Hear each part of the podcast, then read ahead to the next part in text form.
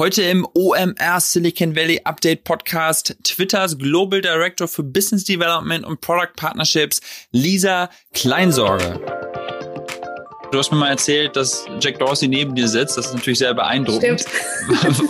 Also jetzt natürlich gerade wahrscheinlich nicht, weil wir nee. alle von zu Hause arbeiten. Aber erzähl mal, was machst du denn für Twitter genau? Also meine Spezialität sind ja Produkt, Produktpartnerschaften. Also es ist wirklich äh, tiefe Arbeit mit äh, Engineering Product Teams, um einen Mehrwert zu schaffen für End-User und mit Partnern natürlich.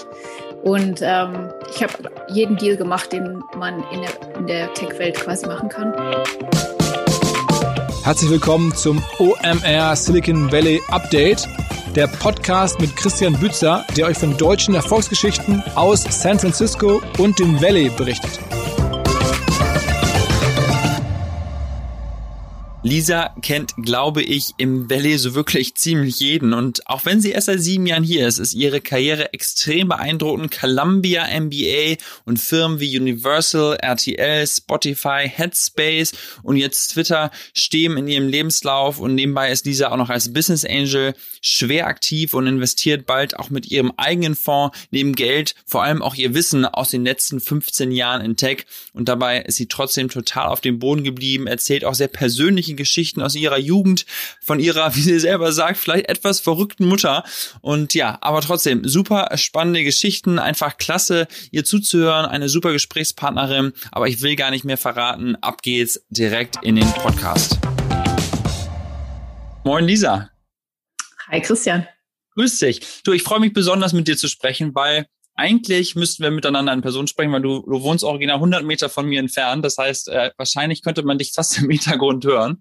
Aber ja, erstmal vielen Dank, dass du mit am Start bist. Ja, gerne. Übrigens, ich finde es total cool, dass du diese Podcast machst. Ich finde, dass mehr von uns in Deutschland gehört werden muss. Danke. Ja, ich hoffe doch. Ähm, das liegt dann ganz an uns, wie wir diese Folge im Anschluss promoten. Äh, da baue ich dann voll auf deine Hilfe. Ähm, sag mal, äh, du, du bist ja schon äh, ein bisschen länger hier als ich. Ich glaube, wir haben uns mal in einer Bar kennengelernt. ziemlich genau vor wahrscheinlich so ungefähr acht Jahren oder so. Da war ich gerade hier und wir haben Deutsch gesprochen am Nachbartisch. Glaubst du, du bist lange, bleibst lange hier in San Francisco? Also bleibst du hier? Ich glaube, irgendwann werde ich zurück nach Europa gehen, aber im Moment gefällt es mir hier so gut und nach fast sieben Jahren hier, ich glaube, du bist nämlich ein bisschen länger hier als ich, ähm, kann ich mir im Moment nicht mehr vorstellen, in Deutschland zu leben. Aber Berlin finde ich eigentlich doch schon ganz geil. Okay, okay. Wo kommst du denn eigentlich ursprünglich her? Ähm, ich komme ursprünglich aus dem Sauerland, aus einem kleinen Dorf namens Silbach mit 500 Einwohnern, wo ich äh, den ersten Teil meines Lebens verbracht habe. Sauerland okay, okay. ist zwischen Köln und Frankfurt. Du kennst es vielleicht. Ja, ja, ich meine, die Sauerlandlinie ist eine Autobahn, die sehr viel Spaß ja. macht zu fahren. ja, richtig. Und war das für dich schon in der, mal, in der Schulzeit klar, dass du gesagt hast, ich will auf jeden Fall so eine internationale Karriere, irgendwie super Abi, super Uni, äh, ich gebe Vollgas? Oder wann kam für dich so die, der, das erste Mal? Also du hast ja, glaube ich, auch gar nicht in Deutschland studiert, ne? Du hast ja relativ schnell die Weichen gestellt, im Ausland oder ins Ausland zu gehen. Vielleicht erzählst du mal die Geschichte. Ja, also ich glaube, als ich 13 war, habe ich Oliver Stones Doors Film gesehen und Jim Morrison war mein größtes Idol. Man kann es gut finden oder schlecht finden. Vielleicht sollten Eltern es nicht so gut finden. Und äh, der ist auf die Filmschule in LA gegangen, UCLA Film School. Und damals, als ich 13 war, gab es noch kein Internet. Also es gab schon, aber nicht wirklich. Und da habe ich mir mal die Broschüre bestellt von der UCLA ich so überlegt habe, was ich in der Zukunft mache. Und ähm, habe äh, ja habe das gesehen, oh, nicht so aufgeschlagen, oh shit, das ist ziemlich teuer. Ähm, aber irgendwie habe ich, bin ich dann auf den Geschmack gekommen, habe mir von allen möglichen Schulen äh, die ganze Zeit Broschüren bestellt. Äh, Parsons Design School, NYU, äh, Berkeley, äh, weil ich damals schon großer San Francisco-Fan war. Und es war alles super teuer. Und dann habe ich gedacht, okay, vielleicht ist Amerika nicht das Richtige für mich. Dann habe ich mehr nach England geguckt und mich da nach Schulen umgeschaut, weil meine Eltern sind beide Lehrer im Sauerland und die sind auch beide zur Schule gegangen, in der ich auf der Schule war und ich war das Lehrerkind quasi. Und es hat mich ein bisschen traumatisiert. Also ich wollte einfach nur so schnell wie möglich da weg. ja, also ich, ich habe auch kein gutes Abitur gemacht. ich, weil ich einfach keinen Bock mehr hatte, da die ganze Zeit abzuhängen und meine Eltern den ganzen Tag zu sehen. Ähm, und ich habe mich mit anderen Dingen beschäftigt, weil meine Mutter ist ein bisschen verrückt. Die hat ähm, im Laufe ihrer Midlife Crisis eine äh, Sargfirma aufgemacht, Designsärge. Das Motto war, man kann äh, den Sarg in sein Wohnzimmer stellen und ihn als Bar benutzen. Und wenn man dann stirbt, kann man drin beerdigt werden. Das war ein bisschen kurios. Weil ich mich schon und äh, weil ich mich ja schon für Film interessiert habe und eigentlich ich zur Filmschule gehen wollte, kam eines Tages äh, das RTL-Explosivteam bei uns zu Hause vorbei und meine Mutter wurde auch bei Ilona Christensen oder Christiansen eingeladen. Ich weiß, es ist schon ewig ja. Ähm, und dann hat das Exklusivfilmteam äh, so eine Reportage über meine Mutter gemacht. Dann bin ich mit auf den Dreh gegangen und habe die Produzentin kennengelernt. Und ich, ich fand alles super cool. Und dann habe ich die gefragt, hey, kann ich äh, ein Praktikum bei dir machen für zwei Wochen in meinen Sommerferien?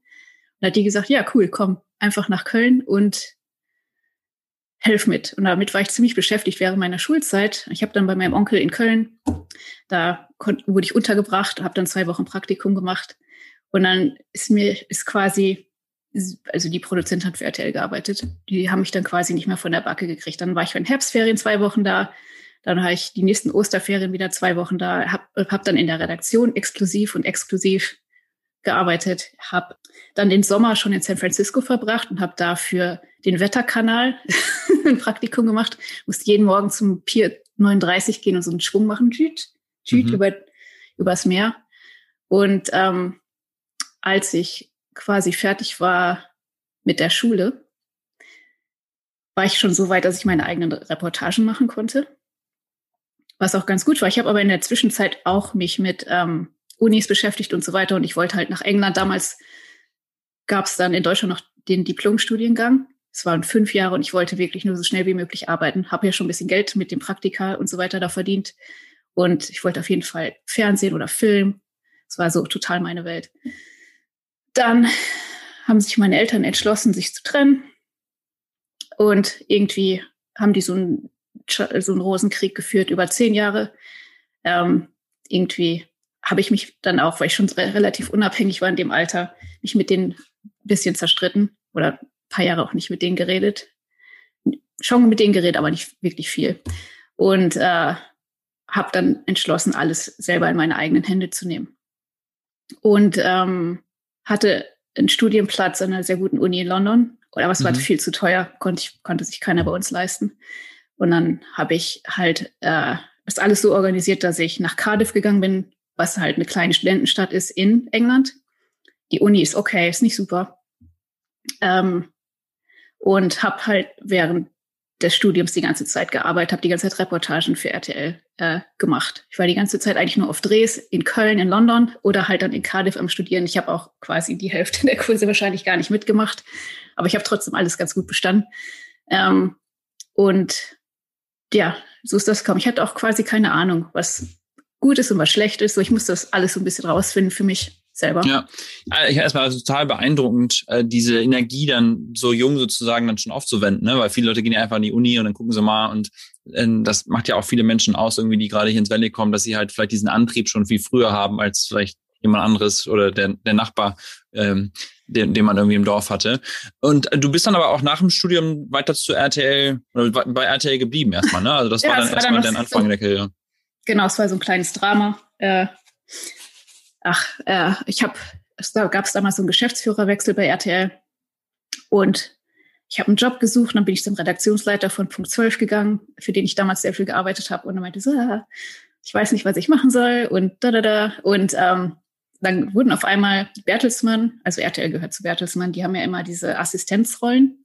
Es ist quasi äh, Leute, die im, in der Chefetage sitzen quasi äh, ich will, ich sag, will die ganze Zeit immer englische Wörter benutzen, aber die C-Level Suite, die kriegen immer noch so Assistenten, die denen die Präsentation schrubben und ja. Modelle bauen und irgendwelche Projekte organisieren. Und dann wurde da was frei.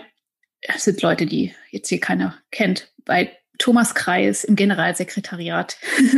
und da, äh, weil ich habe Business studiert und nicht Film, weil ich durch die Scheidung und so weiter dachte ich, okay, ich möchte meiner Eltern, ich möchte dann vielleicht jetzt nicht Filmschool machen, sondern ich möchte halt auch schneller mehr Geld verdienen und habe dann äh, da so einen Assistenzjob gemacht und dann in der Zeit hat RTL NTV gekauft von CNN und ähm, das wurde dann angedockt in der News und ähm, äh, äh, Magazin-Sparte von RTL. Und da habe ich ja vorher schon als Redakteurin gearbeitet quasi. Und ähm, da kann ich Peter Klöppel ganz gut, der das geleitet hat. Und dann haben die mich nach sechs Monaten von dem Thomas-Kreis rübergeholt. Und dann habe ich quasi für Michael Wulff und Peter Klöppel, die heute immer noch Magazin und News leiten, für RTL ähm, Assistenz gemacht für mehrere Jahre und mit der NTV-Integration geholfen. Dann war ich in Köln und ich so, oh Gott, es ist so klein. ich brauche mehr. Ja. Und, ähm, und mein Plan war immer noch, weil ich nicht zu einer super Uni gegangen bin, als ich äh, meinen Bachelorstudiengang gemacht habe, habe ich gedacht, okay, ich arbeite fünf Jahre und dann gehe ich zu einer richtig coolen Uni und mache zwei Jahre Vollzeitstudent und nehme mir alles, was ich damals nicht gekriegt habe. Und ich habe auch immer, ehrlich gesagt, damals die Hälfte meines Gehalts die ganze Zeit gespart. Mhm. Ich habe nur mit H&M-Klamotten getragen und Aldi gegessen quasi und immer in der WG gewohnt. Für so einen MBA-Studiengang, da muss man sich schon krass vorbereiten. Man muss halt so ziemlich viele Aufnahmetests machen. Einer heißt GMAT. Ähm, alle Leute sagen immer, dass sie drei Monate brauchen und kriegen, man kann da Maximum 800 Punkte erreichen und sagen, sie haben drei Monate sich vorbereitet und 750 erreicht. Stimmt überhaupt nicht. Alle bereiten sich mindestens ein bis zwei Jahre darauf vor. So, okay. ich habe auch so lange gebraucht, um in eine gute Punkte-Range zu kommen, bis man diesen, diese Tests einmal versteht. Auch als Deutscher kennen wir alle nicht so diese Multiple-Choice-Verfahren, die ja. hier, hier, die ganze Zeit machen. Ähm, und Gleichzeitig habe ich ja meinen Vollzeitjob noch. Gab es bei, hat YouTube den deutschen Markt, ist in den deutschen Markt eingedrungen und RTL dachte, oh mein Gott, wir müssen darauf reagieren und hat Clipfish gelauncht. Und die haben äh, dann. Zu dem Zeitpunkt habe übrigens gerade, habe ich gerade ein Praktikum bei RTL Interactive gemacht. Ich erinnere mich. Echt? Ich auch. Wir waren da wahrscheinlich ja. im gleichen Haus. Ja, ja, wahrscheinlich, ja. Ja, da bin ich halt zu Clipfish gewechselt, weil ich war dann zwei oder drei Jahre bei Michael Wulff und Peter Kloppel mhm. und habe da ähm, alle Lizenzdeals und Content, war verantwortlich für den ganzen Content auf der Plattform.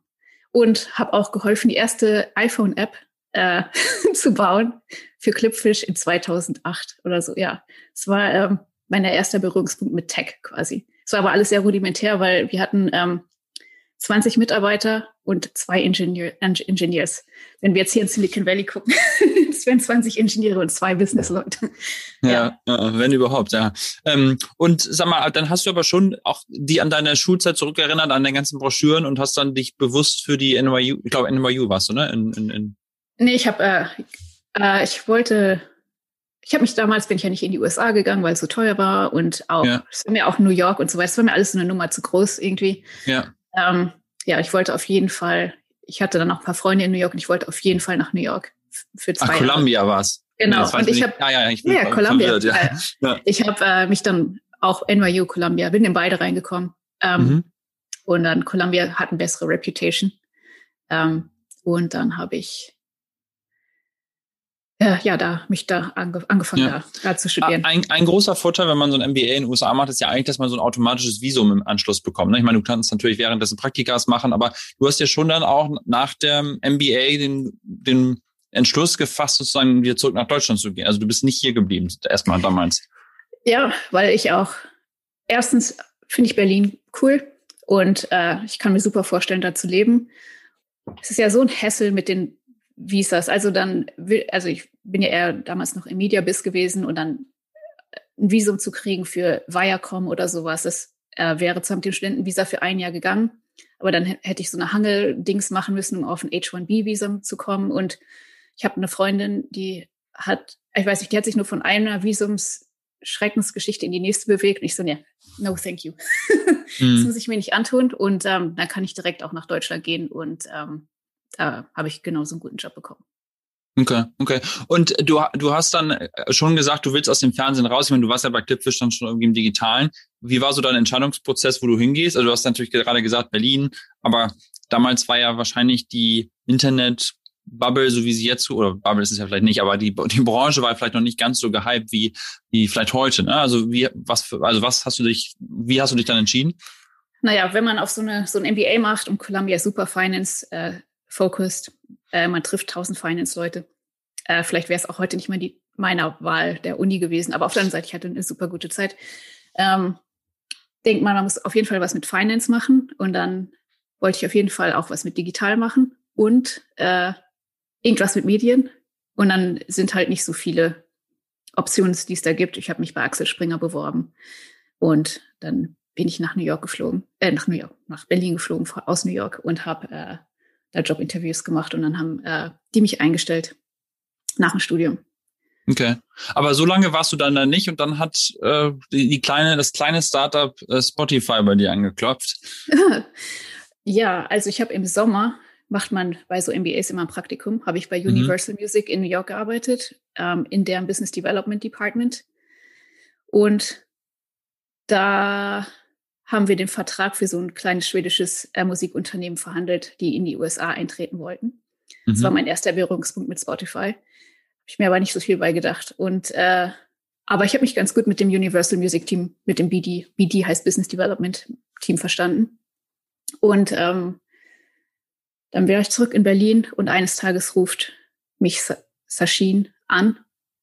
Er, der war einer der Mitarbeiter aus dem Universal Music Team und meinte, hey, ich bin jetzt bei Spotify und wir haben jetzt einen GEMA-Vertrag in Deutschland fast fertig und wir machen jetzt Spotify Deutschland auf. Spotify hat als letztes Land in Europa gelauncht, weil GEMA schwierig. Ähm, und wir brauchen Leute. Äh, hast du nicht Lust, irgendwie da anzufangen? Und ich so, ja, total gerne, ähm, weil ich kannte ihn schon. Und dann habe ich meinen Schreibtisch gepackt bei Springer und bin zu Spotify ge gewandert. Okay. Und wie, wie, also ich meine, das war ja nun so ein, da war das ja immer noch ein Startup. Ne? Heute wird natürlich jeder sagen, ja klar, Spotify, das ist irgendwie Household Name sozusagen. Und es war auch keine amerikanische Firma. Also es war jetzt ja vielleicht auch nicht so der, der Einfluss, den man vielleicht heute kennt, wenn man jetzt hier lebt in den USA und wir sprechen, sprechen ja noch über deine Karriereschritte hier. Aber wie war das? Hat man dann da auch Anteile bekommen? So haben die so dieses amerikanische Modell schon gefahren oder wie sah das ja, aus? Ja. Also erst, ich war jetzt nicht super early bei Spotify, weil, wie gesagt, die haben alle schon, alle Länder in Europa gelauncht, bevor äh, Deutschland gelauncht werden konnte. Ja. War so Mitarbeiter 150 bis 200 irgendwo. Ja. Ähm, und Spotify war noch unter einer Milliarde Bewertung.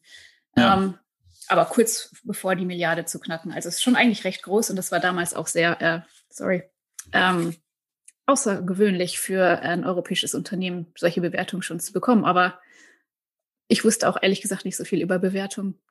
Ja. und äh, ich wollte einfach, ich liebe Musik und ich äh, wollte da einfach gerne arbeiten.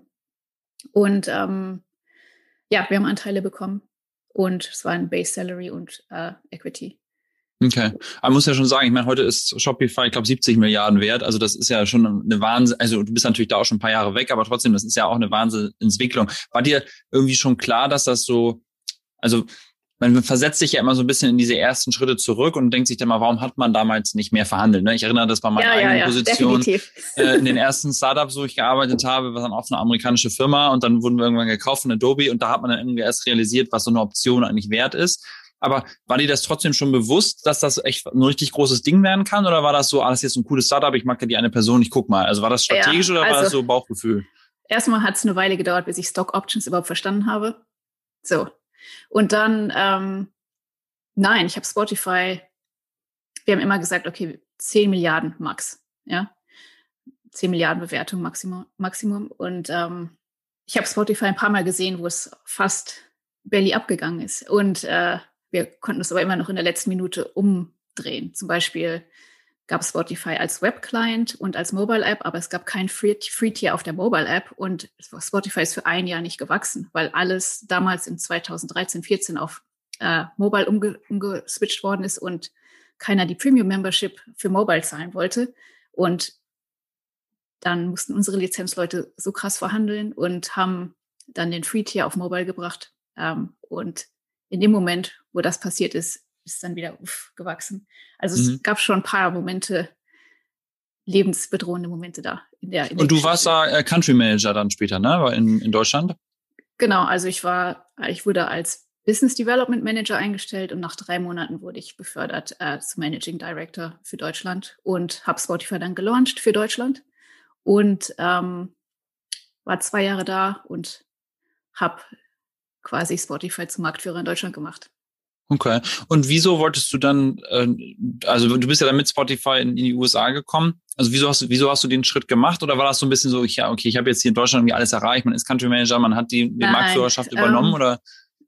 Also wie Spotify ist ein Engineering Product-led Company und ich wurde einfach super neugierig, halt, oh, äh, wie kann ich, und auch oft bei so Deals, die wir gemacht haben in Deutschland, ähm, oh, es wäre jetzt so cool, wenn man noch so eine Produktintegration dazu machen könnte oder irgendwie sowas. Und ich bin einfach sehr neugierig geworden, was das eigentlich bedeutet und äh, was das heißt. Und dann gab es so ein Reshuffle und da wurde eine Stelle in San Francisco frei. Und dann bin ich zum äh, Head of Growth, der heute Chief Premium Officer Alex Nordstrom, gegangen und habe gesagt, so hey Alex, ich bring dir, wäre es nicht so cool, wenn's, äh, wenn Spotify in WhatsApp integriert wäre, ich bringe dir den WhatsApp-Deal, wenn du mich nach San Francisco schickst. Ja, das hat dann geklappt. Ich bin äh, dann 2014 mit einer Green Card ähm, nach San Francisco gekommen. Und das war halt eine viel bessere Option, als jetzt sich New nach New York mit irgendwelchen H1Bs äh, da zurecht zu, äh, über Wasser zu halten. Ja, äh, ja, absolut. Ich meine, da kennt man ja viele Kollegen, die dann halt immer diese, diesen Stress wieder haben, wird's verlängert und dann kann man nicht woanders genau. arbeiten und die Flexibilität zu haben. Das war wahrscheinlich sehr smart. Ähm, sag mal, und dann irgendwann hast du aber gesagt, Spotify, okay, da habe ich jetzt auch lange genug äh, mich mit beschäftigt. Hast du den WhatsApp-Deal eigentlich dann gemacht? Nein, aber ich habe alle Produktpartnerschaften, die man sich vorstellen kann, rauf und ja. runter gemacht. Alles mit Google, Facebook und dann alle möglichen Musik-Apps. Apps. Das war super, weil ich habe mir dadurch ein riesiges Network hier in Silicon Valley aufgebaut. Alle waren auch so super neugierig, so wer sind denn diese schwedischen Leute da? Ja. und äh, ja, es war eine sehr coole Zeit. Es war quasi wie ein äh, verlängertes MBA-Studium, weil ja. wir waren alle das gleiche Alter, alle international und alle wollten was Cooles erreichen und es war einfach super. Hm, cool. Und dann hast du aber trotzdem gesagt, ich mache jetzt was Neues und dann kam Headspace als nächstes, ne? Ja, das stimmt. Und zwar ich meine, ich war bei Spotify, als wir 150 Leute waren und dann als ich äh, gegangen bin, waren es 5000 Leute. Und ich wollte einfach wieder einen Job haben, wo ich ein bisschen mehr Impact habe und was kleiner ist. Und ich mache ja Business Development. Äh, das heißt, viele Deals machen die ganze Zeit äh, und Produktdeals. Aber das Kontext-Switching den ganzen Tag ist, like, ist wirklich nicht gut für das Gehirn. Und ich habe echt so Eye-Twitch bekommen, die ganze Zeit. Immer so, nein, das, der Deal, der Deal, der Deal. Ich so, ah, okay. Ich will jetzt an einem Projekt arbeiten ähm, und dann gab es bei Headspace die Möglichkeit, äh, die Internet, also Global Expansion zu machen. Und äh, kleines Unternehmen, Subscription Service, auch wie Spotify, kenne ich mich ganz gut mit aus. Und ich finde die Mission von Headspace auch edel und gut. Und alle Leute sollten diese Tools kennen, die da ähm, propagiert werden. Für, ja, also ich, mentale Fitness wird genauso wichtig sein wie Physical Fitness. Und äh, für viele Leute hier ist es ja schon so der Fall. Alle gehen ja hier zur Therapie und machen Meditation und Yoga und so weiter. Äh, und es wird überall in der Welt so weit kommen. Und dann habe ich mich dazu entschlossen, den Schritt zu machen. Okay. Äh, und sag mal, also für die Leute, die Headspace nicht kennen, ist halt eine Meditations-App. Ne? Also der Gründer ist ja sehr bekannt und hat ja dank dir auch mal bei den OMR gesprochen. Vielen Dank nochmal dafür. Ein super Deal ja. von dir eingetütet. Die Tasse, die Tasse habe ich verloren. Ja, müssen wir nochmal äh, noch mal nachschieben. Ähm, sag mal, und also meditierst du heute noch regelmäßig? Also benutzt du die App oder, oder machst du es ohne App? Oder? Hm, ich meditiere eigentlich nicht, aber ich kenne alle Tools, die da ähm, ja, die, die Andy einem beibringt. Zum Beispiel so Probleme, die man zum Beispiel nicht, die aus, außerhalb, äh, ich weiß das deutsche Wort nicht, aber außerhalb deines Handlungsumfangs liegen, kann man es vielleicht so sagen, dass man sich zum Beispiel damit gar nicht beschäftigen soll. Zum Beispiel mhm. nur, nur die Sachen tun soll, die, die einem halt, äh, die in unmittelbarer ähm, Handlungsmacht quasi stehen. Ja. Ich glaube, glaub, jetzt habe ich die schlimmsten deutschen Wörter benutzt, aber, aber es sind halt viele psychologische Tricks und Tools, ähm, die das Leben einem äh, das Leben besser machen. Und äh, jeder sollte die vom jungen Alter an kennen. Okay, okay. Und dann hast du aber auch da wieder gesagt, okay, der nächste Schritt muss irgendwie wieder was Neues sein und du bist dann zurückgekommen. Du, du hast ja zeitweise dann auch in der LA, glaube ich, dafür gelebt, ne? Oder bist immer hin und ja, her gependelt? hin und her und das war halt echt ja. Äh, eine Pendelei und es hört sich so easy an, San Francisco, LA, aber äh, auf dem Papier ist 45 Minuten Flug. Und es ist immer Verkehr in LA, das, das hat dann immer ein, zwei Stunden gedauert, bis ich im Büro war. Und äh, Flüge ist ständig verspätet von San Francisco wegen dem Nebel, den wir die ganze Zeit haben. Ich so, oh Gott, ähm, ich kann mir das nicht antun. Und ja, äh, ja. dann äh, habe ich wieder was mir in San habe ich hier was in San Francisco gesucht. Ja, ja, lass uns mal drüber sprechen, was du heute machst. Du bist ja bei Twitter, du hast mir mal erzählt, dass Jack Dorsey neben dir sitzt. Das ist natürlich sehr beeindruckend. Stimmt. also jetzt natürlich gerade wahrscheinlich nicht, weil wir nee. gerade von zu Hause arbeiten. Aber erzähl mal, was machst du denn für Twitter genau? Also meine Spezialität sind ja Produkt, Produktpartnerschaften. Also ist wirklich äh, tiefe Arbeit mit äh, Engineering Product Teams, um einen Mehrwert zu schaffen für End-User und mit Partnern natürlich.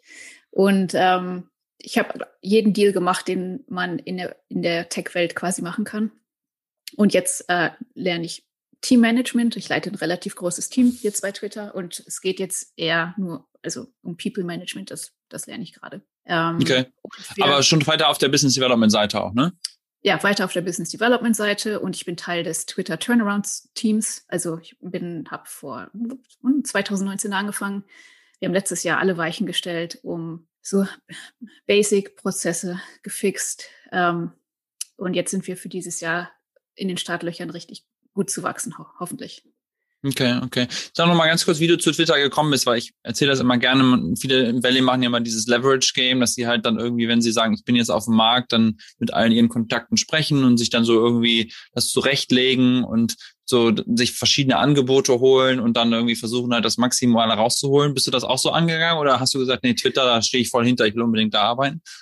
Ähm, ehrlich gesagt hat mich das Recruiting-Team von denen gejagt. Nicht hatte Twitter gar nicht auf meinem Radar eigentlich. Und ähm, die wollten mich unbedingt. die wollten mich unbedingt, haben alles gemacht.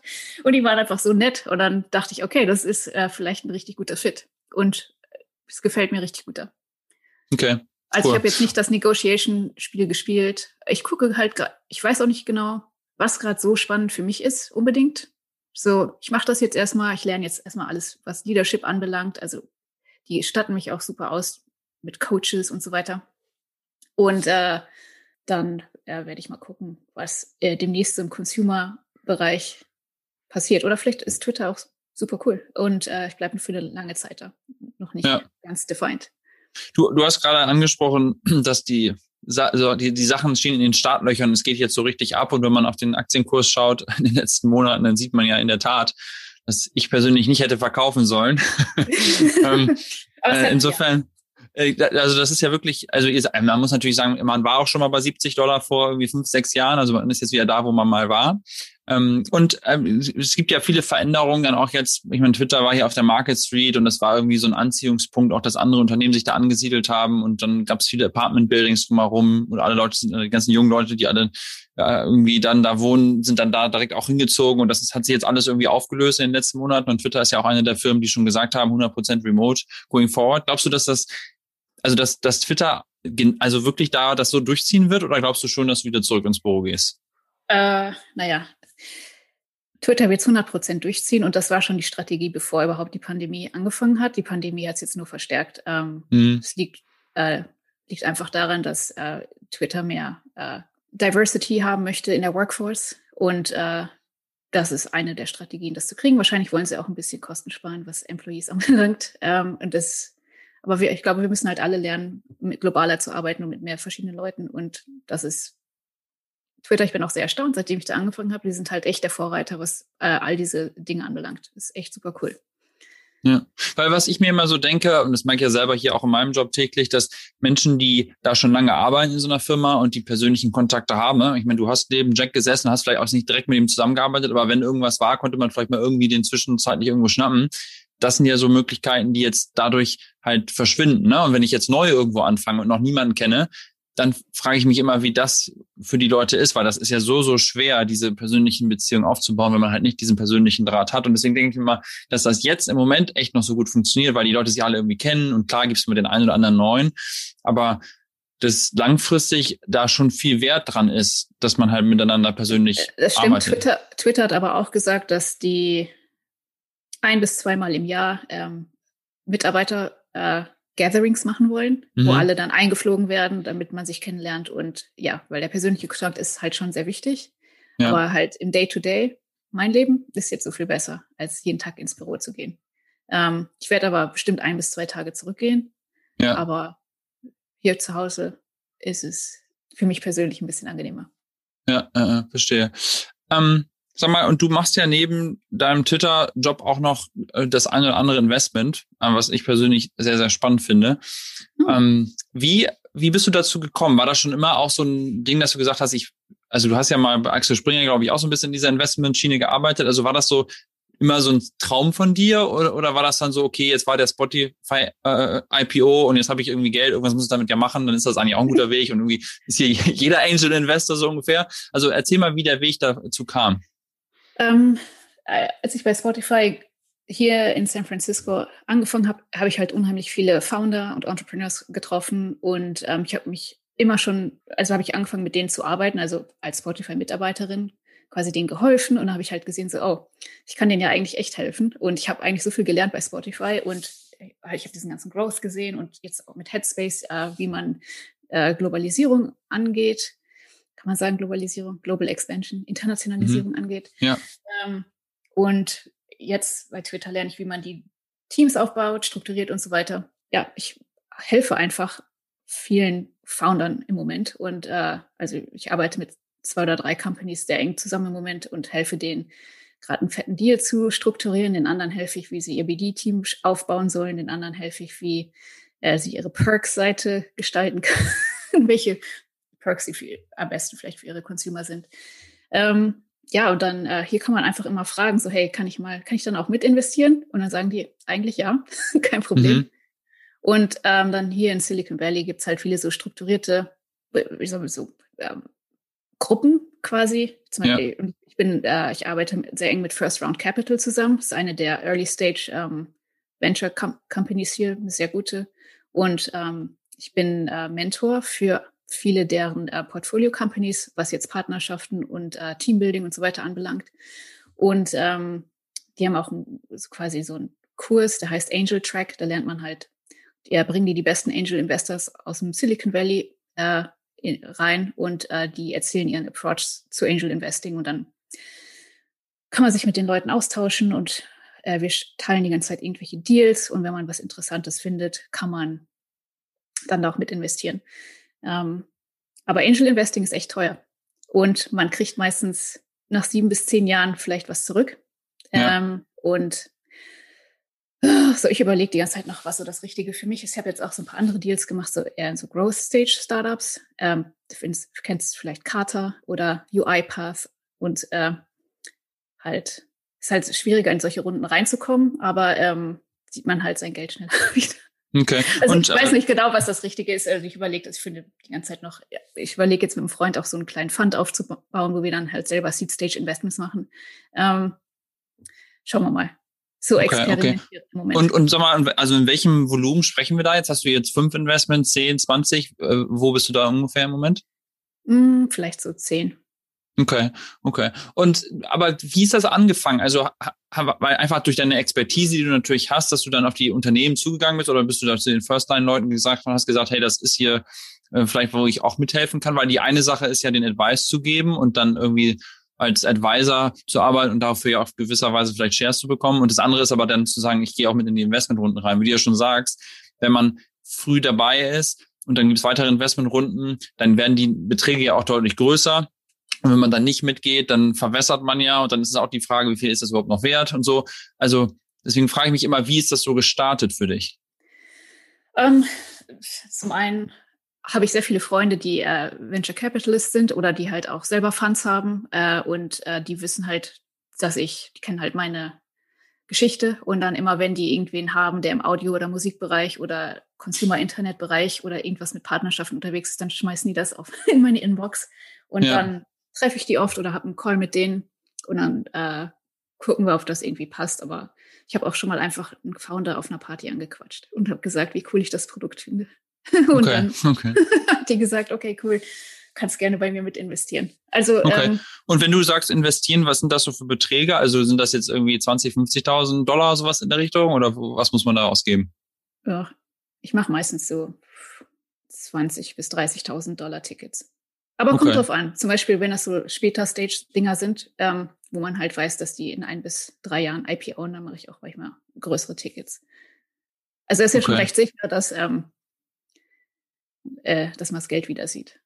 Okay. Und was hast du schon einen Exit von den Investments gesehen? Also, dass es schon irgendwie wieder eine Refinanzierung gab sozusagen? Oder wie, wie um, lange bist du dann dabei? Also, es gibt hier ja so ein Secondary Market. Mhm.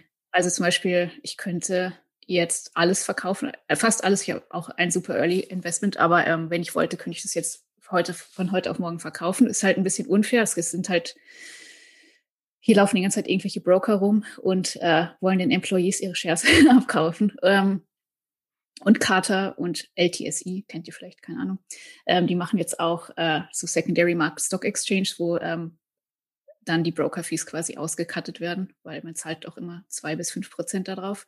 Mhm. Ähm, also man kann schon jetzt loswerden, aber ich baue halt mein Imperium für langfristig aus. So, ich behalte alles, was ich habe und ähm, dann mal gucken, wo die Reise hingeht.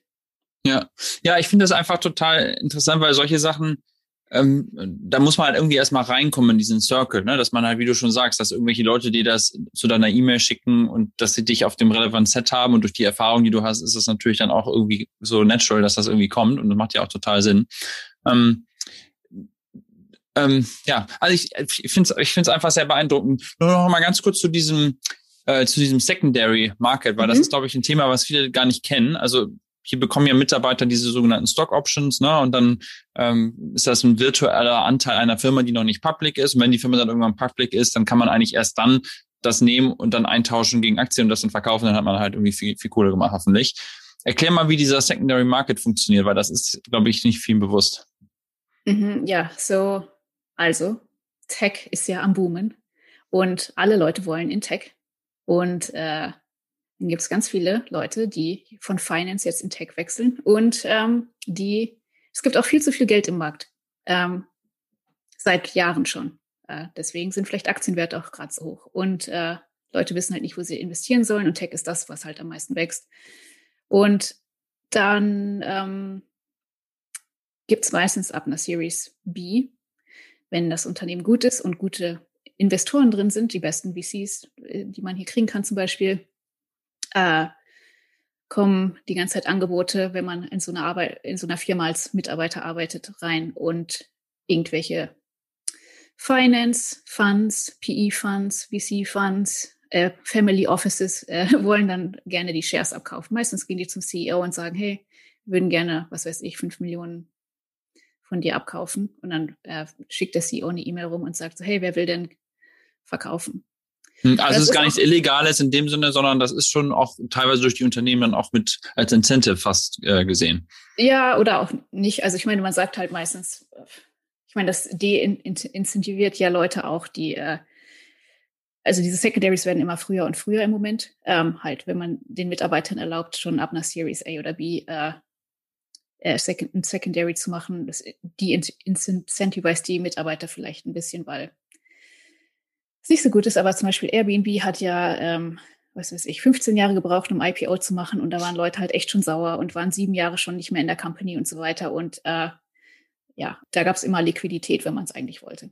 Äh, haben ja auch viele, einige unserer Freunde haben das ja auch so gemacht, ähm, dass die vorher ja. verkauft haben. Aber man kann es halt immer loswerden. Es ist ein bisschen Arbeit, das zu machen, das loszuwerden, die Anteile, wenn man sie loswerden will. Ja. Aber eigentlich das Beste ist immer halten und nichts machen das ist halt das Schwierigste psychologische im Investieren. Ein Prozent was machen, 99 Prozent nichts machen. Einfach nichts machen. Ja. Einfach 10, ja. 20 Jahre halten. ja, in der Tat. Sag mal, und was glaubst du, wie viele Investments wirst du dann so pro Jahr machen? Ist das so ein Ding einmal pro Jahr oder alle sechs Monate? Oder also hast du dir, äh, setzt du dir da so Ziele okay. oder ist es einfach so, es kommt halt? Wir haben ja, ich habe hab jetzt sowas Neues entdeckt. Das mhm. heißt Carry. Das ist quasi der Anteil, den er VC bekommt, für dass er dafür, äh, dass er LPs in den Fund mit reinlässt. Mhm. Und ähm, ich arbeite mit einem Freund zusammen. Wir versuchen jetzt verschiedene Deals zu machen, wo wir quasi die Anteile verfügbar machen, weil wir die Founder ganz gut kennen. Und ähm, dann wollen wir 20 Prozent auch Carry Charge, mal sehen, ob es funktioniert. Aber mhm. halt, dann ist man halt nicht selber im Risiko, aber man kriegt trotzdem die Kohle und äh, mhm. äh, man enabled halt Leute. Vielleicht ist das, was für mich langfristiger mehr Sinn macht. Also ich überlege halt, vielleicht ist VC auch langfristig was, wo ich, was ich gerne machen würde. Mhm. Ist auf jeden Fall sehr interessant und wenn man hier in Silicon Valley lebt, kommt man äh, eigentlich mehr oder weniger da nicht dran vorbei. Ja. Ja, man hat immer so das Gefühl, das ist so ein Weg, den viele gehen, ne? dass sie halt irgendwie auf der Business-Seite sind und entweder du bist im Produkt auf der Business-Seite oder ein Business Development und dann, wenn man auf einem gewissen Level ist, dann haben die Leute halt auch das Kapital, solche Sachen zu machen. Ne? Wir sprechen jetzt hier über Tickets von 20 bis 50.000 Dollar. Das sind ja teilweise Jahresgehälter ähm, hm. im deutschen äh, Markt vielleicht. Ich will nur sagen, das sind sehr kleine Tickets. Äh, ja. Äh, also die meisten, die hier so richtig unterwegs sind, die machen mehrere hunderttausend oder Millionen Tickets. Ähm, so, die machen dann auch ja. richtige Returns. Ja, nee, Wahnsinn. Ja, ähm, ist Wahnsinn. Ist echt Wahnsinn. Aber, äh, aber dann gehen diese Leute halt häufig auf die VC-Seite, weil sie halt dann da, wie du schon sagst, halt einfach noch einen ganz anderen Zugang haben. Ne? Weil warum soll ich als Founder halt jetzt mit irgendwie, also warum ja. soll ich jetzt mit dem kleinen Fund, der hier irgendwie von zwei äh, Leuten irgendwie aus Neue Valley gegründet wurden, gehen, wenn ich auch irgendwie Andresen Horowitz oder sonst wo halt Total. mein Investment bekommen kann. Ne? Wie du schon sagst, dass halt einfach sehr viel Geld im Markt ist. Aber was, was, was motiviert dich dann heute? Also ist das die, oder ist das der Reiz der Kohle, dass, dass du den Return siehst, oder ist es der, der Reiz, den Leuten so, zu helfen, dass irgendwie coole Sachen passieren? Wo, wo willst du dahin? Ich glaube, am meisten macht mir echt Spaß, mit äh, den Firmen zu arbeiten, weil die arbeiten an neuen Produkten, die disruptive sind. Äh, und ich lerne mehr über Industrien und wie ich mein Wissen in quasi trans transferen kann äh, auf deren Gebiete, zum Beispiel, ich mache jetzt irgendwie viel Fintech, irgendwie hat sich auch so, hä, wieso mache ich jetzt Fintech? Aber es ist halt super spannend, was da gerade alles so passiert. Ähm, ja, ich glaube, das macht mir am meisten Spaß. Und ähm, wenn es sind halt echt, ich meine, was man an deinem Podcast ja auch sieht, sind ja halt super High-Kaliber-Leute. und ähm, denen vertraue ich, dass die ähm, eine coole Company aufbauen können. Und dann ja. investiere ich die quasi in die. Ja, äh, super. Und ähm, du hast das vorhin schon mal gesagt, dass du Berlin cool findest und so. Und meine Einstiegsfrage war ja auch in dem Bereich, bleibst du hier? Aber für mich ist es halt schon immer so interessant zu sehen, Menschen, die halt im Ausland gelebt haben lange, oder du hast ja auch schon mehrfach jetzt diesen Switch hin und her gemacht. Ähm, und San Francisco ist ja auch irgendwie besonders. Aber glaubst du schon, dass du, um diesen Erfolg zu haben, hier sein musst? Oder wenn man jetzt auch nach Berlin guckt, gibt's ja jetzt da irgendwie auch so diese ganzen gefühlten Milliarden-Exits plötzlich, ne? Und irgendwie werden Unternehmen viel krasser gepusht und bewertet, international, internationalisieren sehr, sehr schnell. Ähm, also glaubst du schon, dass du hier lange bist oder ist es dann doch vielleicht auch eine, Möglichkeit, da mit deinem Wissen aus dem Valley vielleicht noch mehr Erfolg zu haben, vielleicht in Berlin? Ja, mm, ist eine gute Frage. Vielleicht. Mein Job ist quasi ein Luxusjob. Äh, den gibt es eigentlich in Deutschland gar nicht. Ähm, und Europa geht jetzt voll ab. Ein Freund von mir, der ist Partner bei Holzbrink Ventures und der meinte, die können gar nicht schnell genug Series A und Series B Tickets schreiben gerade. Äh, so krass. Und Sequoia und alle VC, großen amerikanischen VCs machen gerade Büros in Europa auf. Also ja. da kommt richtig viel Geld rein. Ähm, ja, vielleicht. Aber ich finde, das Wetter hier ist so gut und wir haben so ein gutes Leben hier im Moment. Aber ich würde halt schon gerne Europa helfen. Ähm, ich arbeite auch an einem Projekt, also ich arbeite an so vielen Projekten. Ich arbeite an einem kleinen Projekt. Vielleicht machen wir auch so einen kleinen, sowas Techstars ähnliches auf in Berlin äh, dieses Jahr. Okay, ähm, okay. Ja, das ist aber ein interessanter Punkt, den du gerade ansprichst, mit dass halt so viele VCs plötzlich jetzt den deutschen Markt zu sehen. Ich weiß nicht, ob das dadurch kommt, dass halt jetzt das erste oh. Mal diese massiven ja. Exits halt kommen. Ne? Also gerade in der letzten Folge ähm, äh, der, der Sören, der halt auch genau auch von dem von der von der Investmentfirma, wo er arbeitet, auch gefragt hat, sag mal, kannst du mir mal ein Intro machen hier und so, weil in Deutschland halt jetzt plötzlich so das so gerochen wird, dass man da halt irgendwie Erfolg haben kann und dass da halt auch irgendwie coole Unternehmen entstehen. Ne? Und äh, witzigerweise gibt es meines Erachtens auch viele Unternehmen, die es halt hier auch wiederum gar nicht gibt. Ne? Klar, diese ganzen Consumer Electronics, Social Media und sonst was und ein Clubhouse kommt auch wieder hier irgendwie aus dem Valley aber dann gibt es halt Gorillas oder alles, was um Food Delivery und so weiter geht. Wir hier in San Francisco, wir müssen immer noch irgendwie manuell Grocery shoppen gehen, wo ich mir echt so denke, krass, ey, in Hamburg, in Berlin, überall. Ich nehme Instacart. Ich wohne ja auf dem ja, Berg. Ja, ich meine, wir, ich habe das auch schon mehrfach ausprobiert, aber das ist so ineffizient, weißt du, da geht dann irgendjemand in Whole Foods und geht für dich ja, okay. einkaufen. Ist das ist für mich, genau, das ist für mich keine Innovation in dem Sinne, ne? Aber in, in Deutschland, da gibt's halt diese Leute, oder auch Picknick aus Amsterdam oder wo, irgendwo Amsterdam oder wo die herkommen. Also äh, es gibt halt in Europa so bestimmte Segmente, die halt irgendwie total krass gepusht werden und so gut funktionieren, die aber hier in San Francisco überhaupt nicht da sind. Also ähm, das ist halt vielleicht auch interessant für so VCs, dass es halt nochmal so ganz andere Businessmodelle gibt, die im, Europä ja. im europäischen Markt funktionieren. Zum Beispiel, wir haben ja kein Revolut oder N26 hier oder sowas. Also die, ja. alle müssen noch zu den Oldschool-Banken hier gehen. Ja. Äh, einfach, ich glaube, weil Kreditkarten sind einfach so powerful und halt eine Revolut kann einfach nicht dagegen anstinken, so eine super Chase Sapphire Reserve Kreditkarte auf den Markt zu bringen. Ist einfach zu teuer für die. Aber ähm, ja, we'll see. Ja, ja definitiv sind bestimmte ähm, Bereiche, die in Europa definitiv besser funktionieren als hier. Ja, also gerade das Food Delivery, falls irgendjemand von so einer Firma zuhören sollte, ich wünsche mir so sehr, dass ich nicht mehr zum Whole Foods oder zum, ähm, zum Trader Joe's fahren muss, weil es naja, einfach der so. Der Instacart-Founder, der baut hier gerade neben uns 21. und Noe oder sowas, so ein riesenfettes Haus für 100 Millionen. Ich weiß nicht, ob du es gesehen hast, aber kannst ja mal vorbeigehen. Ja, Okay, ja, vielleicht klopfen wir mal an die Tür und sagt denen mal, was nicht so richtig gut funktioniert. Aber man, man ja. wundert sich ja schon, ne, dass halt hier so viel Innovation stattfindet und dann geht aber halt irgendeiner durch den Whole Foods und packt die Tüte und bringt mir die vorbei. Und dann, klar, dann muss ich dafür auch wieder bezahlen. Dann ist es, also es ist einfach nicht besonders effizient gedacht im Vergleich eben zu den anderen. Aber gut. Ähm, Lisa, äh, vielen Dank einmal für die Reise. Ich finde es auch cool, was du alles so auch die, die, die, äh, die tieferen Einblicke da gegeben hast. Ähm, äh, hat mir sehr viel Spaß gemacht und äh, ich hoffe, dass äh, wir uns bald wieder in Person sehen. Ja, bestimmt. Freue mich schon. Mach's gut, ne? Bis Ciao. Ciao.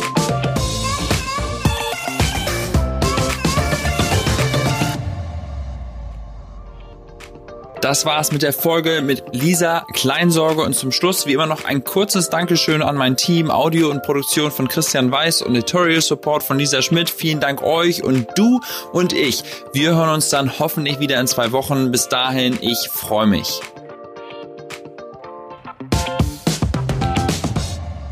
Dieser Podcast wird produziert von Podstars